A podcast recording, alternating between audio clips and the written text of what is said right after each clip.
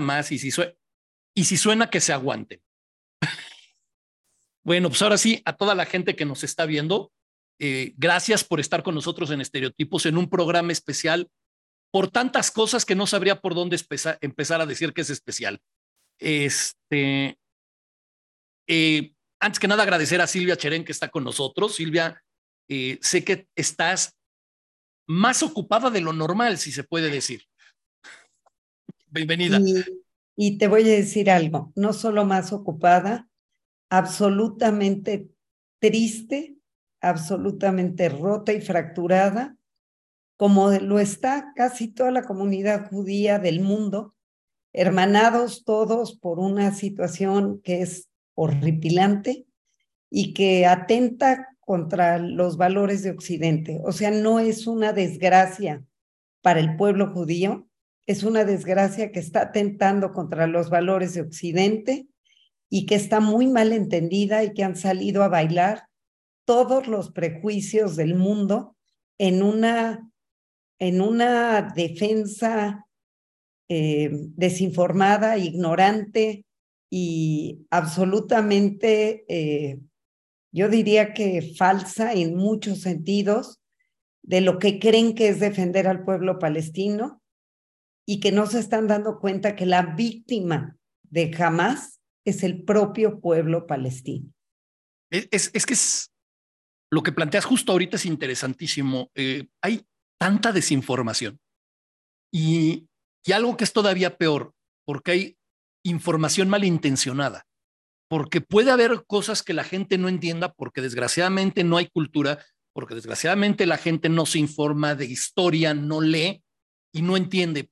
Pero cuando te enfrentas con información malintencionada, la situación se escala y la situación es peor. Eh, no quiero, no quiero hacer sentir mal a ninguno de los invitados previos que he tenido, que hemos tenido en estereotipos, pero el programa de hoy el tenerte hoy en el programa para mí es muy importante.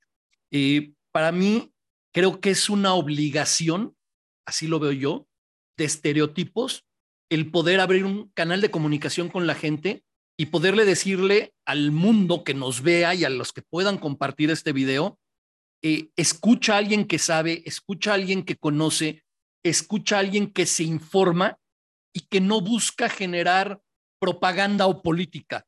Busca informar. Y que además, y que además tratamos de ser justos con la historia. No estamos inclinados para un lado o para otro. Estamos tratando de ser justos con la historia. Y tienes toda la razón y perdón que te interrumpí. No te preocupes. Se, están llevando a cabo cuando menos dos guerras. Una en el frente de batalla y otra en el campo de la información. Y es muy irresponsable las cosas que se dicen, las cosas que se pronuncian sin saber, las ideologías que se adoptan gratuitamente, el discurso añejo del oprimido y del opresor, que es el discurso añejo de los años 70, cuando tú y yo íbamos a la universidad y que yo me acuerdo que iba a la UNAM y me paraba en, en la Facultad de Ciencias Políticas y me encontraba 50 mil carteles de vamos a defender eh, la clase obrera, vamos a defender al, a ir contra los imperialismos, vamos a defender eh, lo nativo, lo, vamos contra los colonialismos y viva la defensa del pueblo palestino. Eso era como un bucket list en donde todo cabía.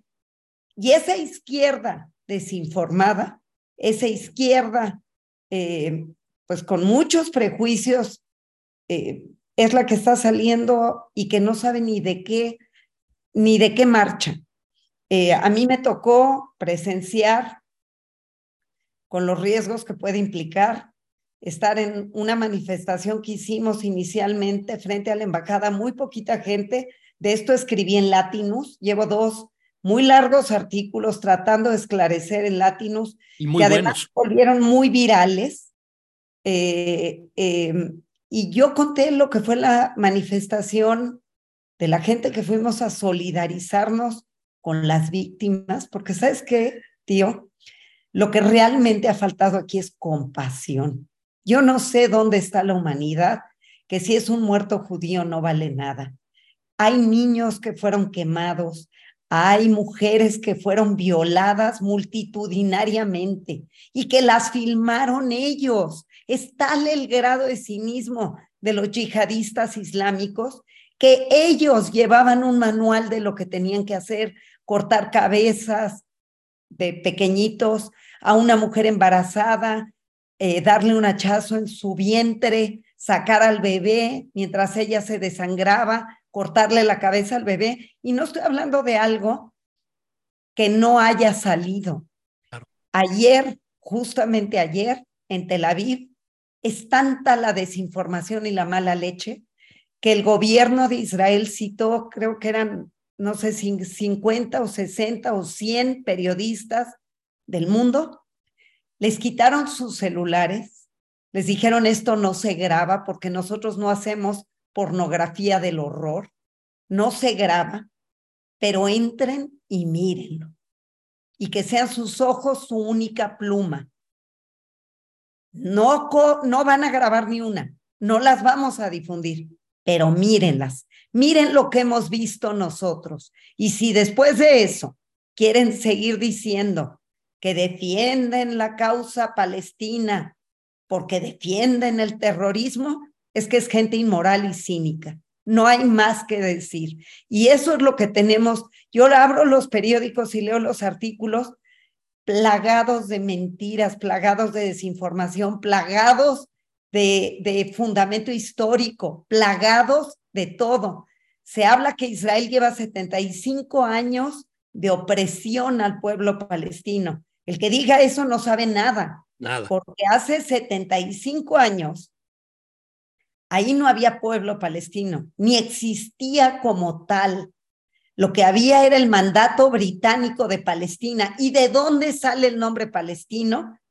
Sale de la época de los romanos, cuando después de la eh, revuelta de Bar Kokhba, porque en Israel el que haya ido, donde escarbes, donde escarbes, hay una ruina del siglo I, del siglo antes de Cristo, del siglo II, del siglo eh, de cinco mil años de historia de presencia judía en la zona. Esa zona se llamaba Judea. Y como los romanos querían borrarle la identidad a Judea, le pusieron Filistín, recordando a un pueblo que ya no existía, que dejó de existir en el siglo VII antes de Cristo, para que de alguna manera era como una manera de decirle, pues ya no se llama como tú quieres que se llame. Nunca hubo tal como el pueblo palestino. Vamos a la historia. Esa zona fue dominada por no sé cuántos imperios, desde el otomano, el persa, el babilónico. Nunca dejó de haber presencia judía. Nunca. Dos templos fueron destruidos. Lo que queda, que le llamamos el muro de los lamentos, no es más que el muro de uno de los templos destruido. Ni siquiera es el templo, es uno de los muros. Allí hubo el imperio otomano durante cientos de años. Después de que acabó, de que empezó la Primera Guerra Mundial, ahí se divide en toda esa zona entre Inglaterra y Francia. La zona de la que estamos hablando se queda Inglaterra. Y era un desierto árido, donde sí había presencia judía y había presencia árabe, que vivían en gran medida hermanados. Lean a Aleph Bet Yoshua, su familia es cinco generaciones de sefaradín viviendo en Jerusalén, y cuenta cómo vivían hermanados. Eran pueblos bastante, pueblos semitas, ambos, hermanados. ¿Ok? Lo que pasa es que luego, eh, cuando empieza el nazismo, que es una forma de terror como la que estamos viviendo ahorita, Totalmente de acuerdo. Ellos quieren huir de Europa y el mandato británico decide, no, impone una cosa que se llamó el libro blanco, con cuotas para cuántos judíos podían llegar a Palestina. Entonces tú imagínate cuánta gente quería salir de allí desesperado y no puede llegar. Ahí está la historia de Éxodo, si la han leído, De León Urich. De León Uris. Es la historia, y además yo entrevisté al timonel del barco. La historia está novelada, pero yo entrevisté al timonel del barco. Eran barcos que llegaban con refugiados queriendo llevarlos para allá y tenían que regresarse a Alemania porque no los dejaban entrar. O los bombardeaban o los dejaban, no los dejaban entrar. Entonces, cuando acaba la guerra y la culpa de Europa es terrible, y tan es terrible que ve la reacción hoy de Alemania, porque ya vio lo que pudo hacer la propaganda y, el, y la mala leche de algunos dirigentes con todo un pueblo, que además, pues se sometió y siguió la barbarie, con todo y que, dicho sea de paso, el pueblo alemán era un pueblo educado, inteligente, culto, pero al fin y al cabo no queda más que la esencia humana.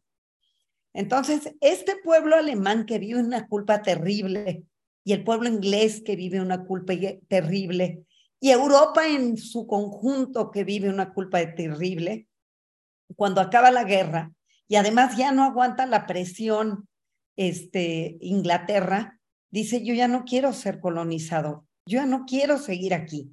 Y manda a la ONU una propuesta de dividir la zona en dos.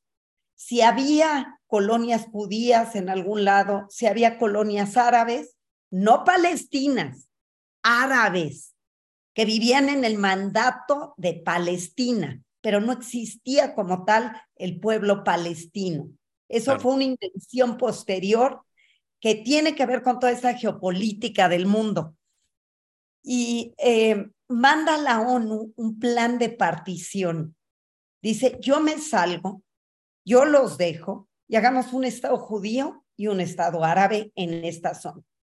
Era un choricito. Tú piensas que Israel es más chiquito que San Salvador, ¿ok? Para ubicarnos nada más.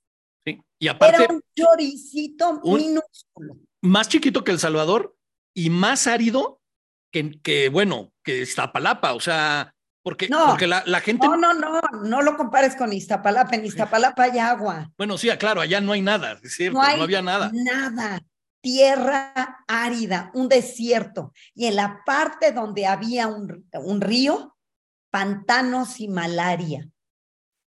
¿Ok? Los primeros eh, eh, inmigrantes, porque había muchos grupos judíos de mucho tiempo atrás. La Universidad Hebrea de Jerusalén es de 1918. El Estado de Israel se funda en 1948. es 30 años anterior a... Anterior al Estado, hay la Universidad Hebrea de Jerusalén. Ok. Entonces, eh, dividen el territorio. Israel dice, sí, lo que sea, lo que sea queremos. Los pueblos árabes circundantes dicen no.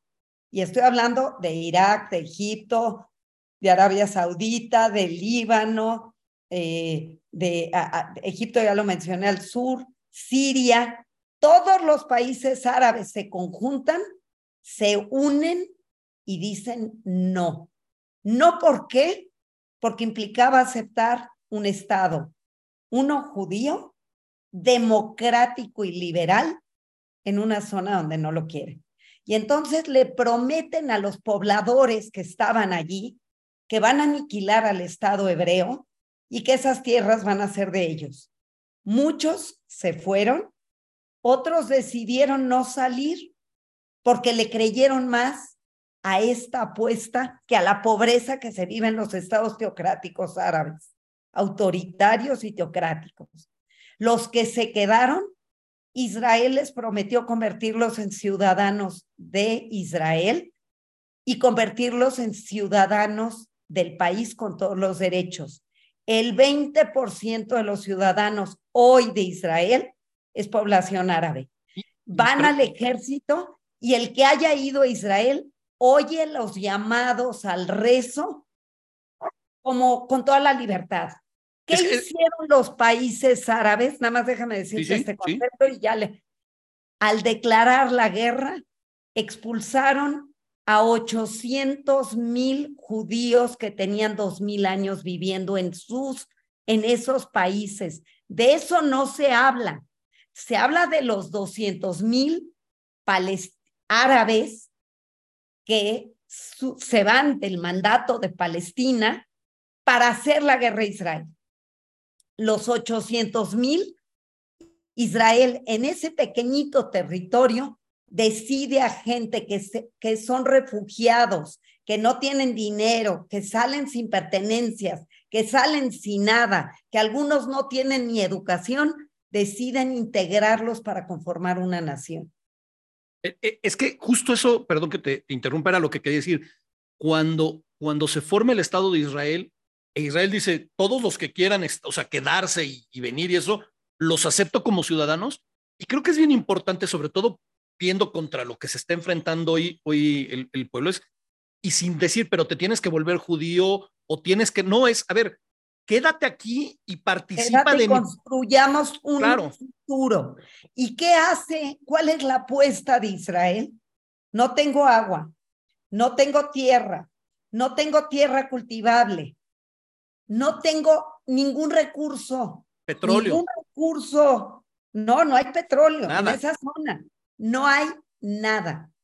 Pero tengo la inteligencia para crear Startup Nation, para crear ciencia, para crear avances humanos, para crear eh, desarrollo agrícola. El riego por goteo, allí se crea para poder convertir en vergel un desierto y cultivar jitomates y naranjas y que se exportaban a todo el mundo, pero le declaran la guerra.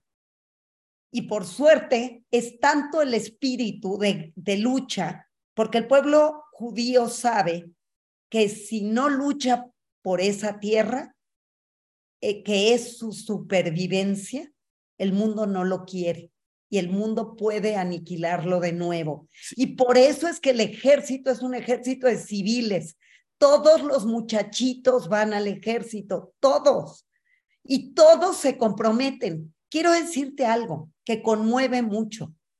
Quiero ver en qué país del mundo se declara una situación de guerra como la que estamos viendo y un horror como el que vivimos, y de todos lados del mundo, todo aquel que pasó por el ejército lo que quiere es volver para decir, soy reservista, quiero estar aquí peleando. y eso es lo que ha pasado. Aviones y aviones y aviones de gente que dice, estamos luchando por nuestra supervivencia. Y es un horror porque lo que pasó nunca debió haber pasado. Se rompieron todos los cánones de la ética, de la moral, de los valores, porque hasta en las guerras había códigos. Y yo te decía hace un ratito, son dos guerras que se libran. La guerra de un ejército que no baila sobre los muertos palestinos y un ejército palestino que hace fiesta y manifestaciones y gozo de matar y de regodearse en la sangre, de maltratar, de secuestrar bebés, de, de una cosa de horror. De horror. Y al mismo tiempo una guerra mediática donde yo mi apel, mi manera de apelar a los medios es decirles, acaba de suceder algo tremendo y de eso estoy escribiendo ahorita se, eh, se dijo que Israel mató a 500 civiles en un hospital en Gaza y que mandaron un cohete. Hoy se sabe que no es cierto, que lo inventaron, que fue un cohete de los yihadistas, porque además han mandado más de nueve mil o diez mil o no sé cuántos misiles. Cinco mil el primer día. como puede, pero además de que atacaron con misiles y de atacaron con aire y atacaron por mar y que uno le duele el alma porque uno sentía que era una que había un sistema de seguridad el mejor del mundo y esto se quebrantó y es un dolor terrible, pero no importa ello. Hoy, sin importar la política, sin importar eh, la lucha contra Netanyahu que la ha habido durante un año entero, civiles y civiles, millones, cada lunes, cada jueves y cada sábado, cientos de miles salían a protestar porque quería hacer una reforma judicial, porque estaba ensoberbecido el hombre y dividió a la sociedad. Y sí, en esa división alguien se aprovechó del vacío. Y es un horror. Yo quisiera, rogaría que Netanyahu no solo pida una disculpa que no ha pedido, muchos de su gabinete sí, él no, y que entendiera que él ya no es vigente, porque quien se está organizando es la sociedad civil. El vacío del poder se siente y yo creo que bien le haría al mundo si él se retirara. Totalmente. Voy, voy a permitirme poner una imagen, Silvia. No tiene la mejor resolución y le ofrezco una disculpa a todos los que nos están viendo y a los que nos van a escuchar se las platicamos, pero es para entender justamente lo que hace este, lo que nos has estado planteando y es el mapa de la zona en el cual, si, si lo, lo voy a describir, sobre todo para la gente que no nos ve, y en serio ofrezco una disculpa a los que nos ven de la mala calidad de la imagen, pero es lo mejor que obtuve, en donde se ve una pequeña franjita roja, mm, de verdad cuesta trabajo encontrarla, eso es el Estado de Israel. Todo lo que está en verde son los estados árabes que están eh, este, en contra de Israel. O sea, a lo que se enfrenta Israel y se ha venido enfrentando desde 1948 es a luchar contra todas estas este, naciones y, lo que ha tenido que estar haciendo este Israel es reaccionar, porque además siempre ha tenido que reaccionar y como ejemplos... Cinco guerras, eh, eh, más esta maldita, maldita masacre maldita masacre, cinco guerras que nunca declaró, que vinieron cada vez que decía quiero entregarte tierras y ahorita vas a volver a poner el mapa con lo que te voy a decir. Cada vez, cada vez que Israel quiso negociar paz, venía una guerra o venía un no. Y ahí va. ¿De dónde surge este problema? para los que están en las calles gritando en los 75 años, se equivocaron, se equivocaron rotundamente y no saben de historia. Cuando fue el plan de partición, y por favor tome nota, 1947, 1948 es la Declaración de Independencia de Israel, cuando el plan de partición se plantea, ¿quién se queda con la zona que iba a ser para los palestinos? se queda Jordania con la parte de Cisjordania y se queda Egipto con la parte de Gaza. ¿Ok? Son dos áreas muy claramente definidas de lo que, de donde vive el pueblo hoy palestino, en Cisjordania y en Gaza. Y es lo que rodea a Israel, tanto por el norte como por el sur. Ellos nunca, ni Egipto ni Jordania, hacen lo que hizo Israel de integrarlos como hermanos, los mantienen como refugiados para poder seguir protestando. 1948 a 1967. De hecho, lean la historia. No solo no los integran, el papá del rey Hussein, si alguien sabe lo que fue septiembre negro, mandó a matar a 30 mil palestinos de Cisjordania, 30 mil en septiembre negro, para aniquilarlos porque ya no soportaba tener a un grupo guerrillero rebelde que amenazaba su poder. Y eso que era Transjordania se convierte en parte de Jordania. Egipto tenía Gaza, pero en realidad Egipto no quería integrar a los palestinos de Gaza. Y de hecho, vean, Hoy se le reclama ayuda humanitaria a Israel. Gaza tiene frontera con Egipto. Apenas entró un camión por Egipto. Un camión el día de ayer. ¿Ok? Un camión, apenas. Israel le da agua y electricidad, pero vamos a la historia. ¿Qué pasa en 1967? Egipto, Nasser, decide que ahora sí, a como tan heridos de orgullo, prometieron aniquilar al Estado hebreo y no hay manera de aniquilar al Estado hebreo. Entonces convoca a todas las naciones árabes en ese gran mundo árabe al que él quería convocar y les dice, vamos a aniquilarlos. y con el gran servicio de inteligencia que entonces sí tenía Israel y que esperamos que recupere, eh, Israel sabe que lo van a atacar. ¿Y por qué dura seis días la guerra? La guerra de los seis días. Todo el mundo ha oído ese término. Porque a la hora que van a atacar a la mañana siguiente, en donde estaban los aviones, donde estaban los tanques, donde estaban sin tener todavía gente allí para ir a atacar, era la noche anterior, llegaron a bombardearlo todo. Y ya se quedaron sin aviones, sin tanques, sin nada. Dura muy poco esa guerra, que era una guerra que hubiera sido de exterminio. Total. ¿Y quién soporta, sobre todo en la naturaleza humana envidiosa, quién soporta al fuerte? Nadie. Y, y, menos, si me permites decirlo, con, con lo que ponía del, del mapa. O sea, nadie soporta al fuerte. Pero si además vemos que en este caso el fuerte es geográficamente tan chiquito con relación a todo. Ajá, un enano. Este, aquí es, nunca mejor dicho, es eh, remontándonos a la Biblia el ejemplo de David y Goliat.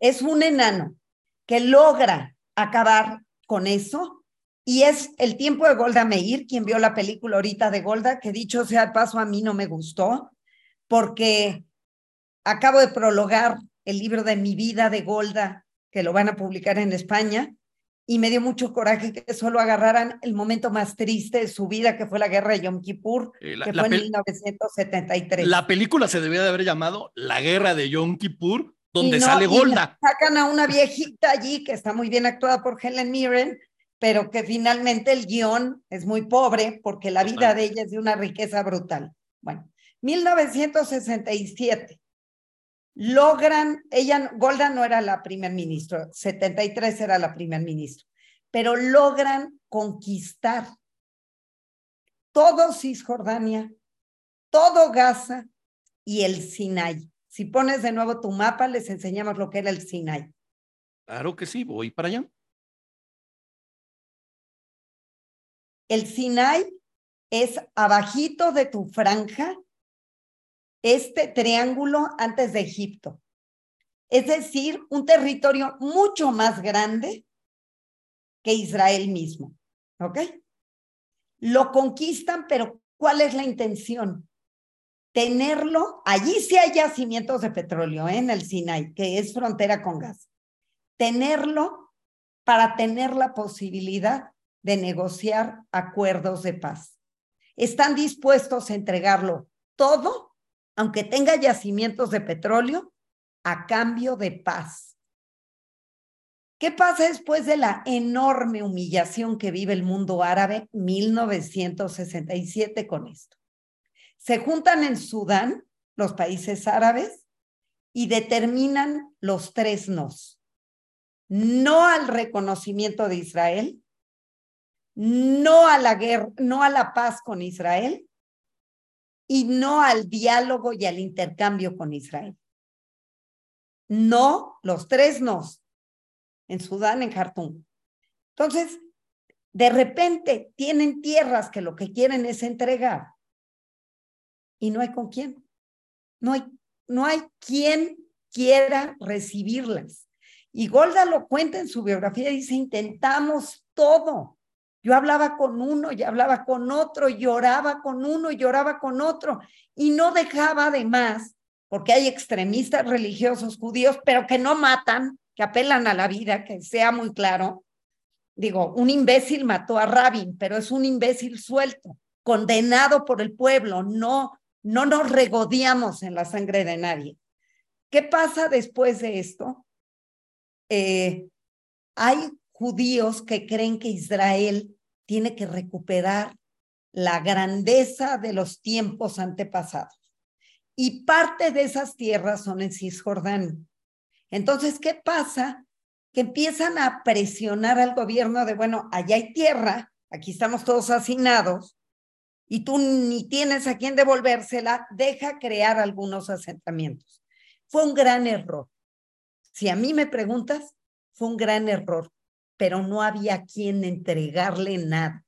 Y sí hay asentamientos que no deberían de ser, Pero ¿sabes qué? Estoy convencida que el pueblo de, judío, así como se fue de Gaza, porque en Gaza les dejaron en 2005 toda la infraestructura, eh, todos los tierras de cultivo, todas las casas, todo lo dejaron para que construyan una nación, porque era mucha la presión.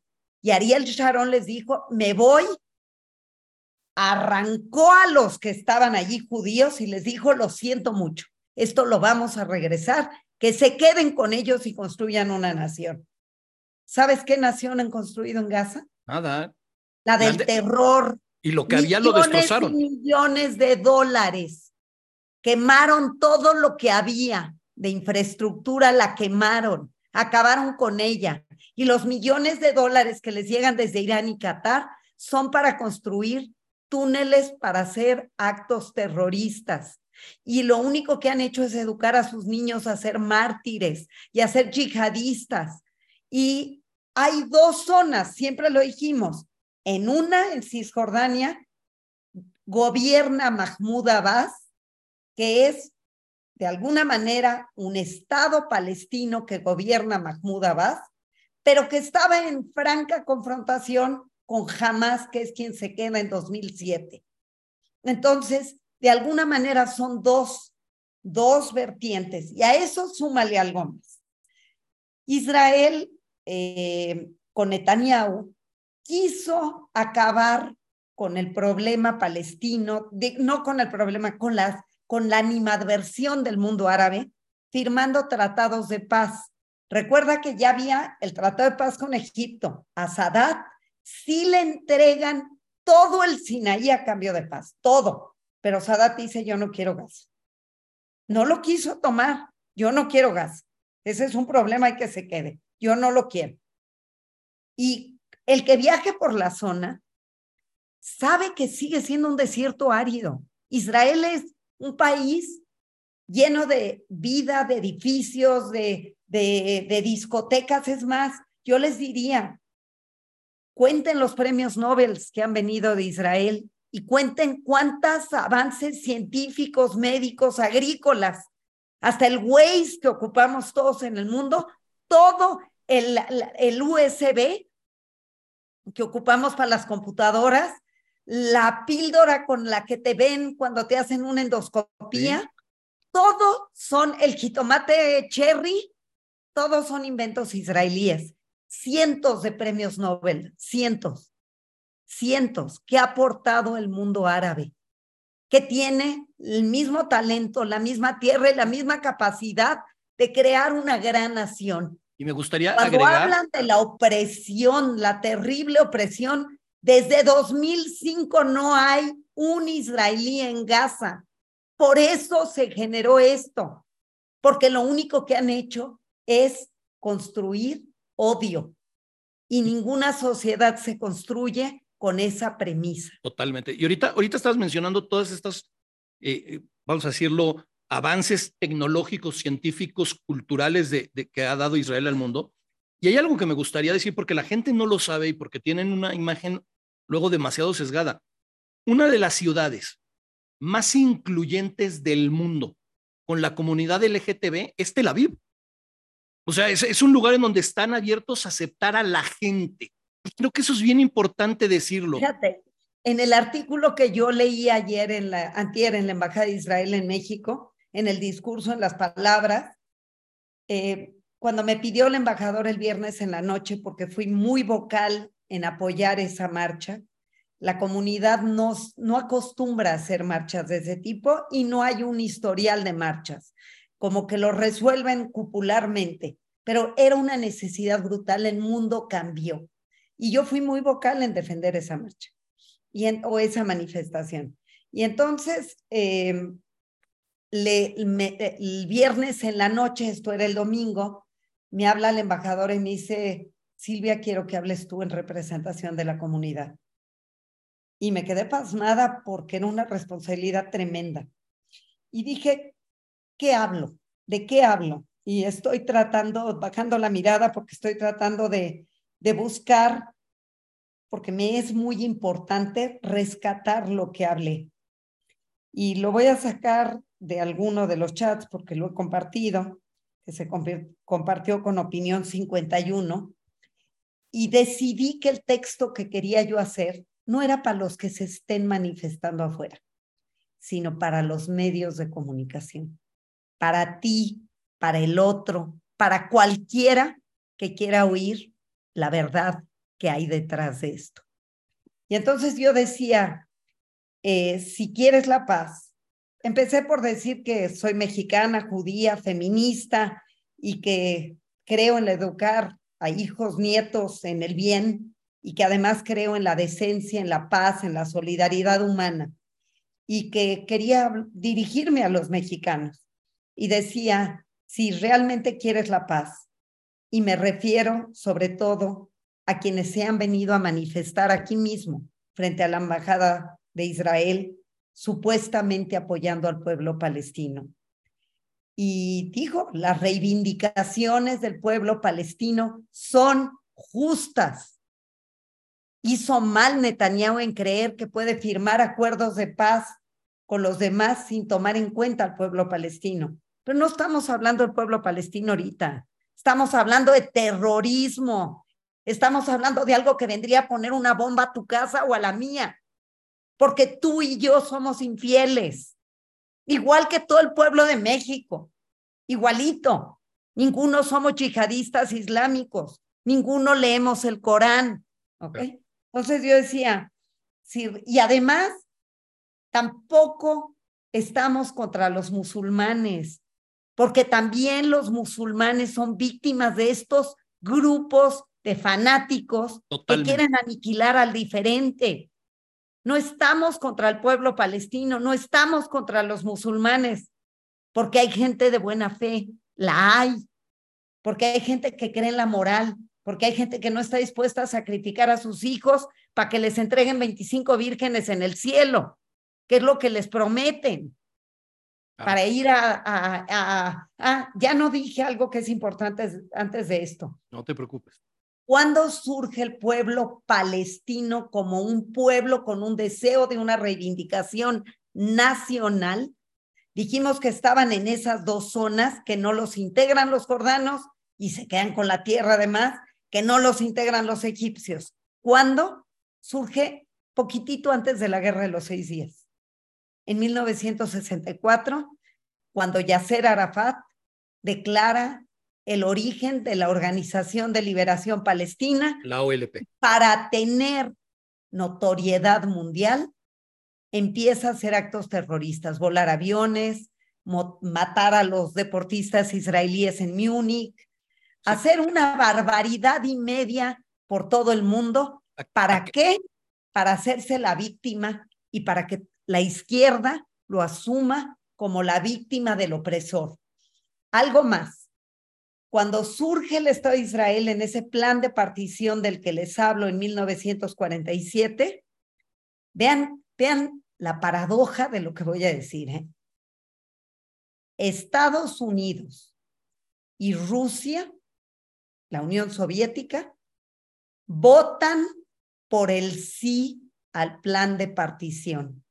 Los dos países que serían enemigos, enemigos brutales, los dos entienden que esto es una reivindicación justa. ¿Por qué? Por, ¿Será porque, porque vieron víctima al pueblo judío y dijeron, ahora sí, pobrecitos? No sé. Pero para 1964, cuando ya está realmente descarado el mundo bipolar y, y hay que ir contra Estados Unidos por colonialista y por imperialista y por no sé qué, tomar la causa del pueblo palestino es alinearnos con la causa soviética. Y eso es lo que está detrás. Eso es lo que ya se les olvidó a los que están defendiendo esto. Yo fui a la marcha, eh, o no voy a decirles si fui o no fui, pero yo ya escribí de eso y escribí con verdad porque tengo todos los videos que tomamos en la marcha que se hizo Palestina, despuésito de la pequeñita marcha inicial que hicimos frente a la embajada, y de veras te vas de espalda, porque no saben ni qué hacen allí. Hacen una danza teca, hacen una danza luego con sonidos africanos, gritan consignas contra Estados Unidos, este, gritan que están por el pueblo palestino que, siete, que tiene 75 años oprimidos por Israel, ni siquiera saben que en 2005 de Gaza se salió Israel, no saben nada y niegan la historia y niegan lo que sucedió el 7 de octubre. ¿Quién con un sentido mínimo, con un ápice de moralidad puede defender eso? ¿Qué mujer feminista que allí están gritando y alardeando puede defender que violen mujeres? ¿Quién puede atreverse a decirlo? ¿Quién puede atreverse a aceptarlo? ¿Quién puede atreverse a defenderlo? Otra vez decíamos, y es lo que dije también en el discurso, cualquier, cualquiera que defienda la diversidad sexual sería oprimido en ese mundo. Claro. Pero oprimido al instante, muerto, asesinado, masacrado. Cualquiera que defendiera eh, el feminismo, la causa feminista, las mujeres no tienen voz. Maxa Amini la, la, la condenaron a morir a golpes por no traer el velo bien puesto, porque las mujeres no pueden estudiar, porque las mujeres no tienen voz, porque las mujeres no pueden salir a la calle, porque las mujeres son esclavas y sirvientas. ¿Qué están defendiendo del mundo fundamentalista islámico? Eso no pueden defenderlo, es indefendible. En Occidente es indefendible. Pero ¿qué quieren? Quieren tragarse el discurso que traen el cassette ya metido un cassette metido desde los años 70, en donde la causa palestina y la causa del anticolonialismo y del, eh, de, del antiimperialismo y de contra Estados Unidos y de... Entra todo en el paquete. Que vayan a ver las escenas. Yo por desgracia vi muchas, porque como sabían que estaba escribiendo me las mandaron. No he pegado el ojo en dos semanas de lo que vi, muchachas que las queman vivas. O sea, no, no te puedo explicar. Los que estaban bailando en la, por la paz eran uno de los mexicanos, Orión, es un DJ. Tiene una novia alemana y estaba en esa fiesta, desgraciadamente, Orión. Allí estaba. Yo estaba hablando con el papá. Y él, en esa baile por la paz. Y era por la paz en Gaza. O sea, además. Afuerita, junto a Gaza. Sí, claro. En Israel, no en Gaza. Sí, no, por eso, pero era por la paz que existiera con Gaza, o sea, promoviendo la paz. Por la paz. Y ese es el mundo que los, no solo los, los, ahí están los testimonios para quien quiera verlos, salieron corriendo de allí, los masacraron, ah, secuestraron. ¿Quién secuestra bebés? Yo les decía en el discurso que estaba leyendo, eres padre o eres madre, no hay medias tintas. Tu hijo que hoy te sonríe, imagina lo que estuviera secuestrado por unos locos. Una de los videos que a mí me ha llegado era una mujer que ha luchado, sí, como 50 o 60 años, por la paz y ha hecho quién sabe cuántas cosas por la paz y ha hecho proyectos productivos para que, porque además debemos decirlo, 18 mil palestinos de Gaza entraban diario a Israel a trabajar. Allí entraban a trabajar y eran aceptados para que vinieran a tener fuentes de empleo. Y esta mujer era una de las activistas de esto y ya hay videos de cómo la torturaron, cómo la golpearon, cómo las mujeres se las llevaron como si fueran trofeos humanos. Una pobre muchachita aparece en los videos toda ensangrentada, su trasero de tanto, de tanto que la violaron. O sea, ¿qué están defendiendo? Les, les, les grito, les, les grito con desesperación. ¿Qué estamos defendiendo? ¿Y por qué México no se pronuncia eh, eh, contra el terrorismo? Es indignante. ¿Por qué sigue jugando esta estúpida neutralidad? El terrorismo cambió al mundo con las Torres Gemelas. El terrorismo está cambiando al mundo con lo que estamos viviendo hoy.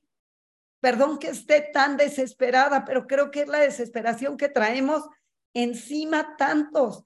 Con lo del hospital de Gaza, yo he estado viendo para lo que estoy escribiendo todas las notas de Al Jazeera, que es la voz árabe frente al mundo, porque se han, han logrado hacerse ver como que son muy objetivos y lo traducen al inglés y al francés y a quién sabe qué y entrevistan israelíes y no hay una sola nota del horror, ni una, ni una hablan de los mártires que, que, que, fueron y que y hablan de la quema del hospital por parte de un misil judío, que es una patraña, que es una mentira, que se ha probado que no es cierto. Por eso te decía, se libran dos guerras. ¿Y qué pasó con eso?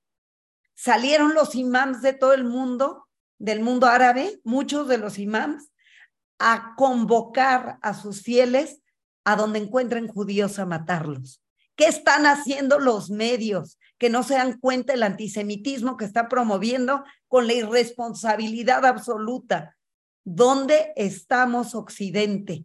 Hay una imagen que estuvo circulando de una, mujer árabe y una mujer occidental. Y la mujer occidental está con los ojos tapados y la mujer árabe está cubierta toda, pero con los ojos abiertos. Es una imagen brutal estamos con los ojos tapados.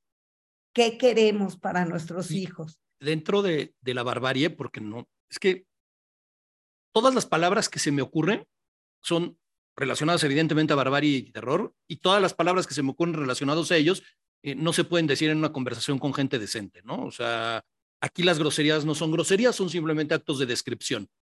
Pero hay algo que, que quiero resaltar, y lo decíamos ahorita, lo, lo con la guerra del Yom Kippur, la gente dice es que la guerra del Yom Kippur, pero hay que entender la implicación de haber atacado un día como el Yom Kippur. O sea, no, no atacaron un día cualquiera, o sea, aprovecharon además uno de los días, si no es que el día más importante de la religión, para atacar, o sea, buscando... Que creyeron que además nadie, que iban a agarrar a todo el mundo desprevenido. Además, ah, pero... Como pero, era Yom Kippur, claro. pues todo el mundo estaba congregado ayunando en los templos, entonces Claro. fue muy fácil, sí llevó tiempo, llevó, esta fue en 73, 73. de la indignación de la de 67, en 73 viene una nueva guerra. Y, y luego en el 76 la matanza en las Olimpiadas. Pero, pero este sábado 7 de, se- de- de octubre también estaba haciéndose una conmemoración importante de la religión judía. O sea, y eso yo Se lo veo muy Torah, claro, que es cuando es- se entregan las, las tablas de la ley. comienza a leer la Torah de nuevo. Ya se terminó el ciclo y se comienza a leer la Torah y la gente baila con la Torah. Y a mí se me hace muy simbólico porque no, o sea, cuando se ve como de, ay, se no, no, espérame, están atacando además no solo a las personas, no solo a las mujeres, a los niños, a las infraestructuras, también están atacando su cultura, su religión. O sea, están, viendo cómo atacar todo. Cuando dicen es que estamos por la paz en las calles de México y del mundo, no se hagan tontos. Jamás desde su base, sus escritos iniciales, lo que proponen es la aniquilación completa del Estado de Israel. Dicen desde el río Jordán hasta el mar. Todo va a ser, todo es nuestro. Entonces, de lo que, por eso es que para ellos, un niño o un anciano, que son un bebito, no es más que un objetivo militar, porque se trata de aniquilar todo lo que signifique el Estado de Israel y el pueblo judío. Ese es el objetivo de Hamas. Los que están hablando, si es que yo no me quiero pronunciar porque yo quiero hablar de la paz, no saben ni de qué están hablando. No hay paz posible. No hay paz. Dicho todo esto, ¿cómo no van a doler los civiles palestinos que están cayendo? ¿Cómo no van a doler? Pero ¿qué se hace cuando un ejército lo único que pide, y por eso dicen que es un ejército moral, le dice a la gente, les habla a sus teléfonos, les tira papelitos desde el aire, les dice, por favor, sálganse de aquí, porque aquí hay o un comandante del Gaza o aquí hay un arsenal. Y si no acabamos con eso, acabamos con nuestro pueblo. Es una lucha de supervivencia. por favor, sálganse, salven la vida. Y su propia gente les dice, no se va nadie, aquí se quedan todos. Incluso los de, los de Hamas, a los que se salen, los tratan como traidores, porque los quieren utilizar en estas dos guerras, por un lado como escudos humanos y por otro lado como pretexto mediático de ve, vinieron a matar al hospital, pero tampoco están diciendo que desde escuelas y desde hospitales lanzan misiles contra Israel. utilizan, o sea, un, sistema de, de, detección de dónde salió el misil no le dice, mira, esta es una escuela con tantos niños de primaria, no dice, salió de aquí el misil, a la hora que se ataque el objetivo militar, resulta que es una escuela. pero Israel lo sabe y pide que se vaya. Claro, pero es un acto de cobardía, ¿estás de acuerdo por parte de Hamas? Muchos de los misiles que lanzan caen en el propio territorio de Gaza. Muchos. Ahora, este problema puede escalar aún más, porque Hezbollah, que es otro grupo terrorista, está en Líbano, financiado por Siria y ya empezó a mandar misiles. Y Yemen, que es la punta, punta de la península, lanzó misiles que Estados Unidos logró encontrar en el aire y, y no. Pero esto puede escalar y tiene que ver con Rusia, que no es esta perita en dulce de la izquierda, y tiene que ver con China, y tiene que ver con Irán, y tiene que ver con Qatar. Y yo les digo a los que corrieron a, al, al fútbol a Qatar, que vieron que no hay alcohol, lo que quieren es desdibujar esta imagen, presentarse como gente correcta y decente, pero están financiando esto. Claro. Eso es lo que están financiando. Los, principales líderes de Hamas no viven en, en, la franja de Gaza, no viven en, en viven en, en Qatar, viven en Dubái a todo lujo y los millones de dólares, de dólares que les ha dado el mundo, mi billones y trillones, ¿para qué han servido? Para armarse. Sea, cuando hablan de las condiciones de gases, oye, se han mandado miles y miles de millones de dólares. No hay electricidad, no hay agua, pero sí hay misiles. Claro. ¿Ok? No hay electricidad, no hay agua. No es el niñito con la piedra. Estamos hablando de muchas cosas, mucho mucho más profundas. Y el que no quiere ver, no ve. Y todo ese discurso de odio se ha infiltrado en Occidente, ¿sabes cómo? Se ha infiltrado con nuestra inocencia.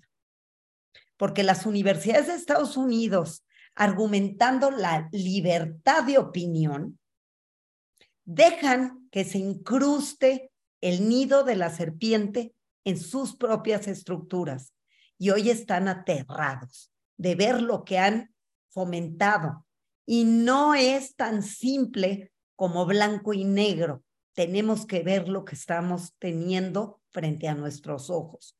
Así es que yo vuelvo con qué decencia, con qué sentido moral, con qué sentido ético, con qué sentido de amor por la vida, los gobiernos no reconocen lo que es justo y lo que es correcto y no se pronuncian contra el terrorismo para que eventualmente pueda haber una división de dos estados para dos países con una cultura de decencia, de crecimiento. Mira, yo entrevisté muchas veces a Shimon Pérez. ¿Sabes cuántas cosas hacía? Yo, también lo entrevisté una vez, déjame presumirlo. Eh, tres veces lo entrevisté, una noche entera aquí en México, que, que me robaron mi espacio, y entonces le dije, no, yo no me voy, yo he estado estudiando y yo, entonces mi hijo ven en la noche y me quedé como de las 12 a las 4 de la mañana hablando con él la primera vez. Bueno, él hacía continuamente proyectos por la paz, proyectos de niños palestinos con niños judíos, proyectos para crear la convivencia, para crear lazos continuamente con el fútbol, Daniel Barenboim, con la música. ¿Cuántos intentos ha habido a través de universidades. Yo te diría, el, el hospital Adasa continuamente, continuamente recibe a árabes de la franja y demás. Ahora, ¿por qué secuestraron ahorita a la gente? Te lo digo muy claro, porque para la, en Israel la vida vale demasiado. Y tenían a un muchachito secuestrado, Aguilar Chalit, durante muchísimo tiempo y lo intercambiaron por mil prisioneros árabes. Mil. Ahora están pidiendo diez mil o cien mil o a ver qué están pidiendo. Pero, pero esto no tiene. Ayer me enteré de que una de las personas secuestradas de tantos es una señora que sobrevivió al holocausto. Imagínate. O sea, yo dije, pobre mujer, o sea, los dos terrores quizás más grandes como pueblo que ha vivido el pueblo judío en la historia reciente, los vivió esta mujer, o sea. Oye, y la humanidad. Y la humanidad, claro. La humanidad con la vergüenza de lo que hizo. Es una gran vergüenza. Por eso vuelvo a repetirte, Alemania está tan aliada porque sabe lo que hizo y no quiere repetirlo. Y en Alemania y en París y en otros lugares no permiten esas marchas como las que hemos tenido en México, diciendo genocidas, genocidas, con falsedades, con mentiras y queriendo eh, quemar banderas de Israel incitar el odio contra los judíos. ¿Qué estamos haciendo? ¿Dónde está sociedad? Eh, déjame, déjame hacerte una pregunta. Yo nunca, quien, quien me conoce, ¿eh? nunca en mi vida he tenido esta, esta, este fuego que me está quemando por dentro. Siempre soy sonriente, pacífica, tranquila, eh, dedicada al mundo cultural, dedicada, pero me está quemando una llama por dentro. ¿Y sabes qué ha pasado también? Y esto se los digo a todo el público. En muchos chats, con mucha ignorancia, promueven cosas que ni saben que están promoviendo y que generan una enorme soledad y una enorme tristeza y una enorme sensación de vulnerabilidad de todos los judíos. Entonces, si tienes amigos judíos, sí, porque yo creo que ninguno de los que marchan aquí en Reforma conocen un solo palestino, pero muchos sí tienen amigos judíos.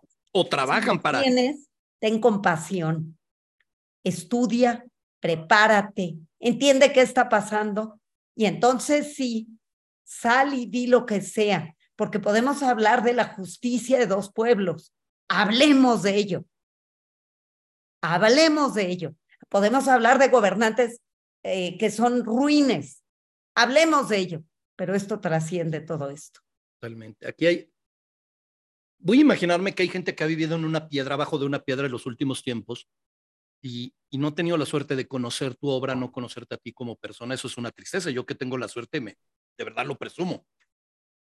Pero tú eres una, una mujer que además de escribir ha sido periodista y periodista de las de verdad, de las que va a buscar la nota. Como dices ahorita, estuviste con, con Simón Pérez cuatro horas hablando de él para poder extraer y has hecho, eh, eh, ¿cómo se llama?, grandes entrevistas a, figuras de, de, del arte y has trabajado para, eh, este, ¿cómo se llama?, con artículos muy interesantes en los periódicos. Y no, no puedes, evidentemente, ser ajena a la tibieza del pequeñitito presidente que tenemos en este país, que dice que no, que él se mantiene neutral, bueno, siempre y cuando no sea Bolivia, o no sea Perú, o no sea Cuba, o no sea Argentina, ¿no? O sea, ahí, ahí, no es, ahí no es neutral, ¿no? O sea, donde le faltan los pantalones y los arrestos. No, es que él sigue en esa izquierda de los 70. Sí, claro, claro, en esa se educó. Y en esa... él, él se educó allí y allí se quedó. Totalmente, totalmente. Ahora. Y está incitando al odio, ¿eh? Ah, bueno, su, su Como política. lo dijo el embajador de Israel, usted es cómplice del terrorismo. Claro, porque aparte, su política siempre ha sido de dividir. Entonces, cuando se enfrenta en una situación como esta de división, en vez de evitarla, la promueve. Mm, tengo que hacer una pregunta que evidentemente no es el objetivo de esta plática, Silvia, pero la tengo que hacer. Haz las que quieras. Mm, como, como pueblo mexicano, que creo que tenemos la suerte, o hemos tenido la suerte, eh, los que hemos tenido la oportunidad de convivir con el pueblo judío, de saber todo lo que ha aportado al pueblo mexicano. Y, si, y si aparte le pones a rascar la historia, que les platiquen a los de Monterrey si le deben o no algo al, al, pueblo, al pueblo judío, ¿no? O sea, no comen cabrito por azares del destino, ni tienen esas tortillotas grandes por, por casualidad, ¿no? O sea, la, la cultura judía está más dentro de, de nuestra cultura de lo que mucha gente piensa. Y vienen unas elecciones importantísimas el año que viene. Y yo sé que tú conoces a gente, voy a dejarlo así para no meternos, hablando de la oposición. México tiene una oposición hoy, y no quiero, no quiero nombrar a nadie, sino como oposición en general, para levantarse y dar la cara ante situaciones como estas y decir, a ver, una cosa, como bien lo has dicho, es un gobierno y otro gobierno. Una cosa es el devenir histórico, porque también nos podríamos ir a cómo surgió la división entre judíos y, musulmanes desde la época de Abraham, o sea, si quisiéramos. Pero todo eso es historia y es política, pero el terror, o sea, el que alguien se meta a un concierto de jóvenes a masacrar, a violar, a quemar, a grabarlo. Estaban adentro de refugios que se fueron a resguardar y para sacarlos incendiaron los refugios y los balacearon y luego cuando querían huir en coches, ve los coches. No sé si has visto esa imagen. Están los coches y entraron a incendiar uno por uno de los coches, quedaron los cadáveres. Yo vi esa horrenda, horrenda, horrenda foto. Los cadáveres totalmente quemados, sentados allí, abrazándose. O sea, ¿de qué estamos hablando? Parece una película gorro, o sea, parece, parece el horror más grande. ¿Por qué están ciegos? ¿Por qué no quieren ver? Y, y es a lo que voy. ¿Tú crees que la oposición que hay hoy en nuestro país ante situaciones como estas tenga los arrestos de levantarse y decir, yo estoy en contra del terrorismo, yo estoy en contra de la muerte? Mira, Xochitl lo hizo, Claudia no lo hizo. Y es una desgracia. Xochitl sí lo dijo y dijo no al terrorismo. Regresen a los, a los rehenes. No fue capaz, Claudia. Y es una pena. El, es una pena porque ella tiene origen judío. Es además, el día de ayer hubo una masacre en Coyuca de Benítez, en Guerrero. Mataron a 13 policías de, calculan que el municipio de Coyuca tiene como 100 policías, o sea, mataron al 13% de la, de la fuerza policial de Coyuca de Benítez. Los masacraron de manera horrenda. El chiquito, que así hay que decirle al de Palacio, le dedicó, en una mañanera que hoy duró dos horas y media, le dedicó dos minutos. Mira. Entonces, a, mí me da miedo. la desgracia de lo que estamos viviendo es que eso tan horrendo que vimos allá, se normaliza y llega acá. Y no nos sorprende que estén masacrando. Pero yo pregunto, cuando hablaba de la responsabilidad de los medios, a ese que llegó y asesinó y mató, le das el micrófono y lo conviertes en que su verdad es la verdad. Al feminicida, lo agarras y le das el micrófono para que te explique por qué tenía ganas de matar a tantas mujeres. No, ¿verdad? Entonces tenemos que ser conscientes de dónde parte la verdad y tener un poco más de sentido crítico y moral. Yo, yo en, en, mis redes personales y también en las de estereotipos, me he encargado de, de hacer públicos los dos artículos que escribiste para Latinos, que me parecieron extraordinarios. Salieron de mi estómago, por supuesto, bien armados, bien pensados, pero salieron de esta rabia con la que me estás viendo hablar pasaron, salieron de tu estómago, pasaron por tu corazón y los filtró tu cerebro para llevarlos al, digamos, al papel. Qué bonito, pero así fue. Y este, y yo invito a la gente, ya sea a través de nuestras redes o que lo busque directamente en Latinos, que lea los artículos, pero invito a que la gente haga algo más.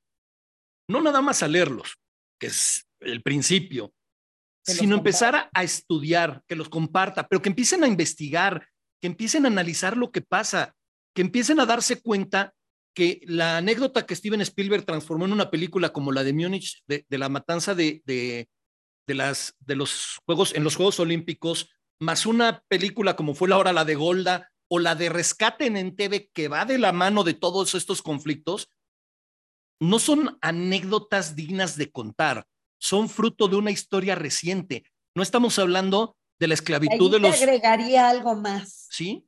¿Mm? Yo escribí un libro cuando Israel fue el país invitado en la feria del libro. Escribí un libro que se llama Israel a cuatro voces. Cualquiera de tus escuchas que quiera que yo le regale un libro hasta que se agoten. Es la historia de Israel, lo regalo. La historia de Israel contada por cuatro grandes semblanzas que yo me fui a hacer a Israel por cuatro de los grandes autores. Uno es Amosos, un pacifista, absoluto pacifista, que toda la vida luchó por la paz, que ya murió, candidato al Nobel varias veces, un gran autor. El segundo es Aleph Bet Yoshua, que también acaba de morir, que es el sefaradí que les digo, y allí les voy contando la historia de sus vidas y la historia de su obra, y la historia de Israel a través de la mirada de ellos. El tercero es David Grossman, muy activo ahorita, que publicó un artículo brutal diciendo dónde vamos a estar cuando salgamos de estas cenizas. ¿Dónde vamos a estar cuando resucitemos de las cenizas? ¿Quiénes vamos a ser? ¿Cuál es nuestro nuevo espejo para mirarnos? Y el último es un cuentista muy conocido en México, Edgar Keret, muy, muy ácido, muy joven, pero es el único de esos cuatro que es hijo de sobrevivientes del holocausto y cuenta toda la locura de ser hijo de aquello. La historia de Israel está contada desde, el mandato británico con Amos y antes de eso con Aleph Yoshua, con las cinco generaciones allá. Y digamos algo, no dudo, no dudo en nada que hubo muertes de árabes cuando se instauró el Estado judío. Lo hubo también, lo hubo. Y qué lamentable, pero era una lucha por sobrevivir y lo hubo. Pero eso no estamos hablando de un genocidio. ¿Por qué? Yo me pregunto, ¿Por qué todos esos que salen ahorita destapados contra Israel, contra los judíos? ¿Cuántos, cuántos árabes mató Jafet el Assad en Siria? Recientemente, hace unos años. No, no, no Las puertas de los Hutus y los Tutsis y de Sudán y del Congo, ¿a alguien le importa? Y eso sí son genocidios. Judío, esto es reciente. ¿Por qué lo judío despierta tanta animadversión? Pues porque no nos gusta ser víctimas, porque de veras, y te voy a contar una última anécdota. Yo, yo estaba en Israel cuando murió Arafat y estaba en un congreso de escritoras judías, eh, escritoras latinoamericanas, la única judía era yo. Y volteé con Marta Pesarrodomo, una catalana que me hice muy amiga de ella. Le dije, oye Marta, yo quiero ir a la mucata de Arafat yo quiero ir a Cisjordania. Dijo, yo también. Le dije, ¿conoces al, al periodista de la agencia F? Dijo, sí, se llama Agustín Remesal. Dije, háblale, que nos lleve. Él va a ir mañana, que nos lleve. Fui con el pobrecito que nos invitó al Congreso y le conté que iba a hacer esa travesura. Y me rogó que no lo hiciera. Dije, no puedo estar aquí y no hacerlo. Necesito ir a ver con estos ojos. Yo necesito ir a entender. Pues nos llevó Agustín con la condición, yo le dije, yo llevo pasaporte mexicano, hablo español y soy periodista, así es que me puedo trepar a tu coche. Y Marta española y lo mismo. Y me dijo, solo te llevo con una condición. Me das una entrevista en todo lo que vayamos para allá. Dije, te doy las que quieres, pero llévame. Pasamos el muro que se estaba construyendo en aquel momento entre Cisjordania y Israel. ¿Por qué se construyó ese muro? Porque venían a volar los yihadistas, pizzerías, discotecas, eh, fiestas, salones en las calles, venían cargados de explosivos, se paraban en alguna estación de, camiones y a volar, a volar a todo mundo, a volar, a matar, a asesinar. Que, que allá hay cuentos en el libro de Keret sobre esto, en los libros de Keret, de los que yo hablo en Israel a cuatro voces. Y me fui a meter allá y bueno, pues yo fui contando que me indignaban los asentamientos judíos, que no me gustaba ver ese muro, pero que lo entendía. Y finalmente llegamos a eh, donde está la Mucata eh, y eh, en Ramala. Y cuando llegamos allí, me impresionó porque parecía una ciudad israelí. Yo esperaba mucha pobreza y no, no había pobreza. Estaban las agencias Ford y estaba. Me impresionó bastante. llegamos a donde está la mucata. Habían pasado tres, tres días de la muerte de Arafat o cuatro días, pero todavía no era el sepelio. Lo tengo que buscar, no me acuerdo exactos si eran tres, si eran cuatro, si eran cinco. Escribí en su momento y lo publiqué en Reforma. Y no había gente. Dije, ¿cómo? El gran líder, y no lo están aquí venerando las multitudes. No, no había nadie. Había unos cuantos soldaditos que me tomé fotos con ellos y que mis hijos me dijeron, oye, son Hayalim, Hayalim son los soldados de Israel, idénticos, idénticos, somos pueblos hermanos, idénticos. Y me tomé muchas fotos con ellos. Entonces, a donde llegas, lo que más me impresionó es que había una escenografía.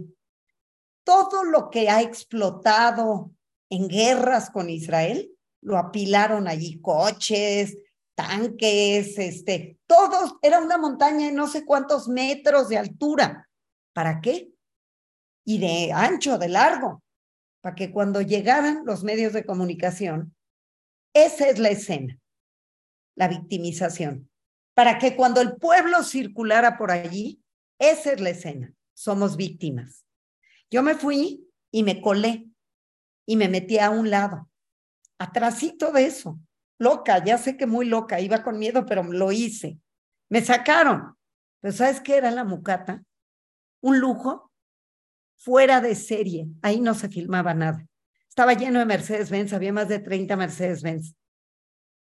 Y en la tumba no había nada. Y todo eso lo dije frente a la cámara de la agencia F con Agustín Remesal que me llevó. Lo mismo dije allí, dije, mira, la pizzería que voló hace unas semanas en Israel, hoy está reconstruida para volver a ser pizzería, para volver a apelar a la vida. Esa es la pizzería, igual el salón de fiestas, igual el centro comercial, igual lo que seas.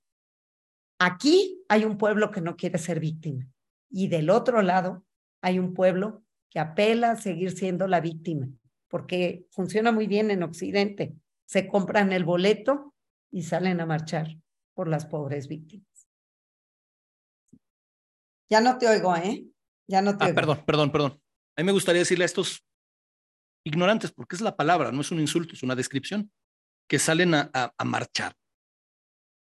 Ponerles el ejemplo de lo que vieron los Estados Unidos de manera burda. O sea, si la gente mañana se le ocurre ver Rambo 3, al gran Rambo, su, su, su vamos a llamarle personificación de, de este luchador, Rambo 3 lucha contra los rusos en Afganistán junto a los talibanes. Los mismos que después les hicieron lo que les hicieron. La gente que no tiene idea de lo que está hablando hoy está marchando buscando una paz que no conocen, que están en el momento en que toman partido, se están volviendo fanáticos o partidarios del terrorismo y decirles, señores, en que las, las autoridades de este país sean cobardes y no se atrevan a decir que a los 13 policías que mataron ayer o al líder de, este, ¿cómo se llama? De, también atentaron contra, contra un alcalde de presidente municipal de Michoacán. Eso es terrorismo. O los feminicidios. O las madres buscadoras. ¿De qué estamos hablando? Ah, los, los, muchachos perdidos. Claro, el, que el cobarde del gobierno no diga terror, no quiere decir que no lo tengamos. Entonces. lo tenemos aquí frente a nuestra cara. Nada más que esta vez, con lo que allá pasó, se rompieron todavía más códigos de guerra. Todavía más. Claro que eh, cuando hablamos de los 43, es un horror. Es un horror. No, no sé cómo nos los podemos tragar como sociedad, pero la martirización de bebés, de ancianos, de, de o sea, eh, llegó a unos niveles. ¿Sabes qué es lo más grotesco? Que lo grabaron, que lo grabaron, que se sentían tan gloriosos que ellos hicieron esa pornografía.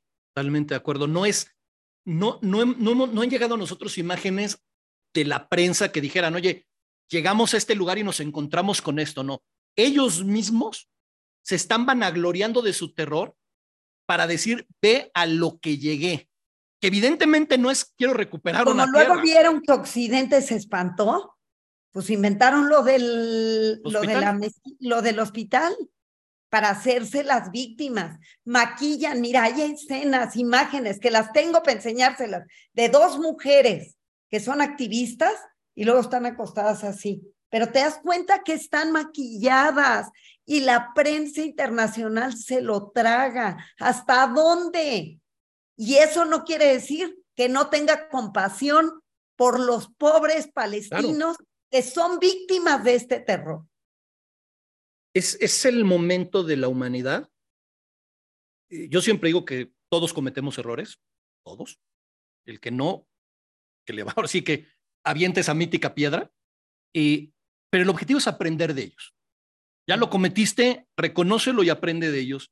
Pues como Alemania. Como Alemania, justo. Era como Alemania es el, ejemplo perfecto. El, ejemplo, el ejemplo que das es, si no aprendimos de eso, es momento de aprender porque además suena muy bonito señalar el mapa y decir, esto está pasando a miles de kilómetros. No, no es cierto. Pasa en tu casa, atrás, en el barrio de al lado, pasa en Michoacán, pasa en Chiapas, pasa en la frontera norte. Nada más que no le han puesto nombre y no tiene, gracias a Dios, la organización que tienen estos desalmados. Pero el que tú permitas o, apoyes estos movimientos terroristas en otro lado, indirectamente estás apoyando los propios, los de aquí. Y, creo que, normalizando. normalizándolos. Y creo que es momento como sociedad de que no podemos ser indiferentes. Y no se puede ser indiferente ante la violencia, no se puede ser indiferente hacia el terrorismo y no se puede ser indiferente y lo voy a decir tal cual, ante la estupidez. Yo le pido a la gente que está viendo el programa de hoy que hicimos de manera especial y de verdad, Silvia, te lo quiero agradecer porque para los que no lo saben y no tienen por qué saberlo, pero Silvia anda ajetreadísima, incluso va a salir de, de, viaje y, este, y por eso me regaló hoy un, un, tiempo para poder hacer este programa. Pero a todos los que nos... salir de viaje, sigo en esto. Ah, bueno, sigues en esto. Este, a lo que voy es, la gente que nos está viendo ahorita en vivo, pero quienes nos van a ver en YouTube, quienes nos van a escuchar en Spotify, los que nos van a escuchar en Apple Podcast y en Radio, de verdad se los pido de corazón, compartan este programa, compartan la verdad, compartan a la gente como Silvia, que está instruida, gente que obviamente desde el dolor de vivirlo, porque pues, es una persona que, que lo siente de cerca, tanto por ser judía como por ser un ser humano porque esto, esto va más allá de, religiones y de razas, pero, pero que habla con conocimiento, que habla con historia. Ahorita están circulando TikToks, videos y cualquier cantidad de estupideces que la gente lo circula porque es fácil apretar, reenviar. No lo hagan.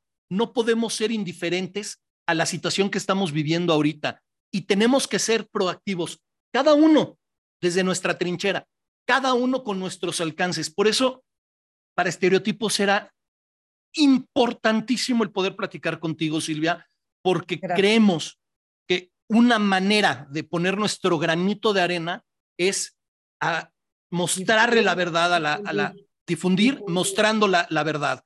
Este, obviamente, y, y, te lo comenté y lo voy a hacer, independientemente de que este programa hoy mismo, hoy mismo, a diferencia de otros programas que me tardo un día, hoy mismo va a estar en YouTube, hoy mismo va a estar en Spotify, Apple Podcast y iHeartRadio. Eh, durante la semana voy a hacer pequeños clips de lo que hemos estado platicando para mandarlo por las redes, para que se comparta lo que se tiene que compartir. Y de verdad, insisto, yo no como de esto. Yo esto lo hago porque creo que la única manera de hacer el bien es difundir la cultura y la verdad. Con una persona, una sola persona que reciba un mensaje, este mensaje, y entienda y cambie su forma de pensar, me doy por bien servido.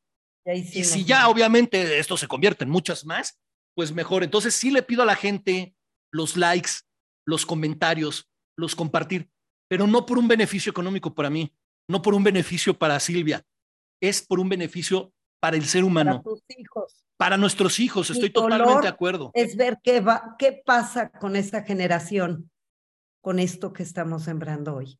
Porque, eres porque voy de nuevo porque voy de nuevo. Las Torres Gemelas nos cambió la manera de ver el mundo y esto nos cambia la manera de ver el mundo. Y el prejuicio contra el musulmán hace daño y el prejuicio antisemita hace mucho daño. Al que diga yo soy antisionista pero no antisemita, perdónenos, pero estamos hablando de lo mismo. Es, no es más que un disfraz más. Un disfraz que se ha ocupado para poder salir airosos con los prejuicios, porque la iglesia que durante tantos años promovió el odio al judío para de alguna manera validar la nueva religión y que duró mucho tiempo, la Inquisición fue perversa y cruel. Lean el libro de Gaby Riveros. Olvidarás, el fuego, gran libro. Léanlo, lean nada más lo que fue capaz. Pero ¿saben qué? De la iglesia ya vino una disculpa. ¿Dónde están todos los demás para entender? Y hasta de España misma ya vino una disculpa. Y de Portugal. ¿Dónde están ustedes demás naciones del mundo? Ustedes demás padres de familia. Ustedes, gente de bien, avalando lo que no se puede justificar. Mis dos artículos, uno se llama de Latinus, uno se llama Explicar lo inexplicable, justificar lo injustificable y cuento la historia. Léanlo. Si hay errores, discúlpenme, hago lo mejor que puedo. Si omití algún detalle que debía haber tenido, pero cuento esta historia de la que hoy hemos hablado. El segundo artículo se llama eh, Un llamado a la conciencia eh, a la conciencia latinoamericana, ¿cómo le puse? Le pusiste ahorita, te voy a decir, eh, porque aquí lo, aquí lo tengo apuntado, no por otra cosa, es la contaminación de las conciencias, un llamado a la izquierda Mexicana, pero podría ser latinoamericana o podría ser la izquierda tercermundista, digamos. Claro. Y el último, el discurso que di este en la Embajada de Israel antier, eh, lo publiqué en Opinión 51, está totalmente abierto el portal y se llama Si quieres la paz. Y los invito a los, pueden, los pueden encontrar, como dice Silvia, en la página de Latinos, en la de Opinión 51, pero también en las redes de, estereotipos los hemos estado compartiendo y los vamos a volver a compartir el día de hoy. Viene uno nuevo, ¿eh? Y ese también lo vamos a compartir. La responsabilidad de los medios. No, ese, bueno, más lo voy a compartir, ese me, ya, ya, quiero. Eh, Sobre la guerra mediática y el compromiso de los medios. Creo que la, la, me podría estar dos horas diciendo las cosas que te dicen, mis respetos, Silvia, tu voz es fundamental. Este, obviamente hay gente que está pidiendo el libro, o sea, sí ya varios levantamos, porque me incluyó. Este, Los que yo tenga hasta que se agoten. Los ah, voy a pues regalar todos a, a, la gente que escuche completo el programa y te lo pida. Ah, me, parece perfecto. Lo hacemos a través de, a, través de, de estereotipos este, nos, nos, coordinamos Silvia y yo para que, mira, por ejemplo, este, Jackie, Jackie Weiser está diciendo yo quiero el libro, pues, evidentemente. ¿A poco esto ya se está transmitiendo? Ya, en vivo estamos. Ah, ah pensé que estabas grabando, nada. No, no, aquí, aquí no desaprovechamos. No es momento para desaprovechar este, oportunidades. Eh, te digo, tienes muchos, muchos comentarios este, a favor. Por ejemplo, Tamara Trotner dice, este, tienes en tu programa, me dice, a una de las mujeres más brillantes de este país. Y estoy totalmente de acuerdo. Por cierto, a quien no lo sabe, porque vamos a presumirlo, el, el año pasado Silvia fue, Silvia fue reconocida como la mujer del año 2022. O sea, hoy estamos teniendo de verdad la suerte de tener a una invitada que de honor se me hace poquito decirlo. De verdad estoy agradecido, Silvia. Ahora sí que me agarraste triste y resquebrajada, pero aquí estoy. No, te, o sea, qué mal que estés triste y resquebrajada, pero no, ya has estado con nosotros, estuviste también en el evento de Estereopandémicas. Te agradezco infinitamente el espacio, porque esto es por lo que lloramos, por poder, ojalá y no solo se escuche y se vea en la comunidad judía, que esto salga, que esto se escuche. Muchísimas gracias, Silvia. Eh, gracias a todos los que nos vieron en vivo. Gracias a quienes nos van a ver en, en YouTube, en Spotify, los van a escuchar en Spotify, en Apple Podcast, en iHeartRadio y perdón por ser tan insistente, compártanlo, difundan. Es importantísimo difundirlo. Es importante que la gente conozca, sepa de dónde surgió este problema. Hay gente que no lee, pero sí ve videos. Hay gente que no lee, pero sí escucha podcast. Hay gente que no entiende y si escuchamos y difundimos esto, los podemos ayudar a entender. Porque lo que hagamos hoy por un pueblo, como el pueblo judío, que no está a miles de kilómetros, A miles de kilómetros está Israel, pero el pueblo judío está en México. Y es parte de nuestro país. No, no, no nos podemos hacer a un lado. Por favor, compartan este video. Silvia, de corazón. Gracias. Muchísimas gracias. gracias. Y déjame presumirle a la gente de que puedo decir que Silvia Cherem es mi amiga. Pero ni, ni duda cabe. Me buscaste y para ti estoy y estaré siempre. Muchísimas gracias. Gracias, gracias muchas, muchas gracias. Nos vemos a todos. Estamos en estereotipos para ustedes.